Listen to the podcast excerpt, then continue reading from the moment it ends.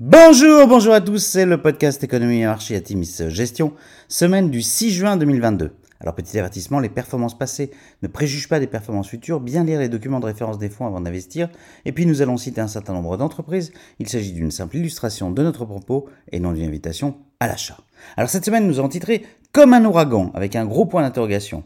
Après le rebond marqué de la semaine précédente, la semaine dernière a connu un parcours de nouveau erratique sur les marchés d'actions. La semaine avait plutôt bien commencé avec un certain optimisme lié à l'allègement des restrictions sanitaires en Chine. Dans un contexte de nouvelles sanctions européennes à l'encontre des exportations russes de pétrole, la décision de l'OPEP Plus d'accroître sa production de 648 000 barils par jour aurait eu peu d'impact, le baril WTI progressant de 4,5% sur la semaine à plus de 120 dollars, porté notamment par les perspectives de réouverture de la Chine. Les chiffres de l'inflation dans la zone euro ont par ailleurs battu le record pour la septième mois d'affilée avec une inflation à 8,1% en mai contre 7,4% en avril, un chiffre nettement au-dessus des attentes. Les chiffres de création d'emplois américains sortis vendredi ont contribué à faire plonger les marchés. L'économie américaine a créé 390 000 emplois et le taux de chômage est resté à 3,6%. Même si ces chiffres de création d'emplois sont les plus bas depuis avril 2021, la dynamique de l'emploi a conforté les investisseurs dans l'idée selon laquelle la Fed relèvera ses taux d'un demi-point ce mois-ci et en juillet. Conséquence directe, après trois semaines d'accalmie, le 10 ans US rebondit nettement à 2,96% contre 2,74% il y a une semaine. La fin de la semaine aura été aussi plombée par les commentaires de Jamie Dimon, CEO de JP Morgan, annonçant que l'économie allait affronter un ouragan, je cite, et qu'il fallait attacher sa ceinture.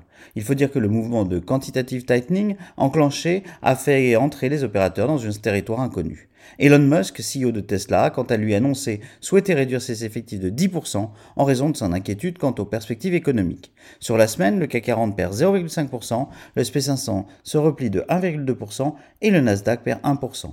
Alors du côté des sociétés peu de publications, mais des publications assez emblématiques pour nous. Avec 20% euh, de croissance organique, Salesforce publie un chiffre d'affaires au-dessus des attentes à 7,41 milliards de dollars contre 7,38 milliards de dollars attendus.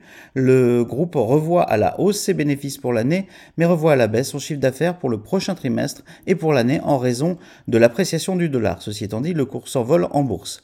Lululemon publie un excellent résultat avec une croissance top line de 32%, loin devant le consensus fixé à 26,1%. La société relève ses prévisions pour l'exercice 2022. Enfin, Microsoft avertit d'une réduction de ses prévisions de bénéfices et de chiffre d'affaires pour le quatrième trimestre en raison des effets de change, un avertissement qui concerne tous les exportateurs US. À venir, alors, peu de publications et d'indicateurs économiques à venir cette semaine. L'inflation US, le CPI, publié vendredi, sera l'indicateur le plus attendu. Rappelons que le CPI est sorti à 8,3% en avril contre 8,5% en mars, le niveau le plus élevé depuis 1981. Les décisions de la BCE qui se réunit le jeudi 9 juin seront suivies de très près.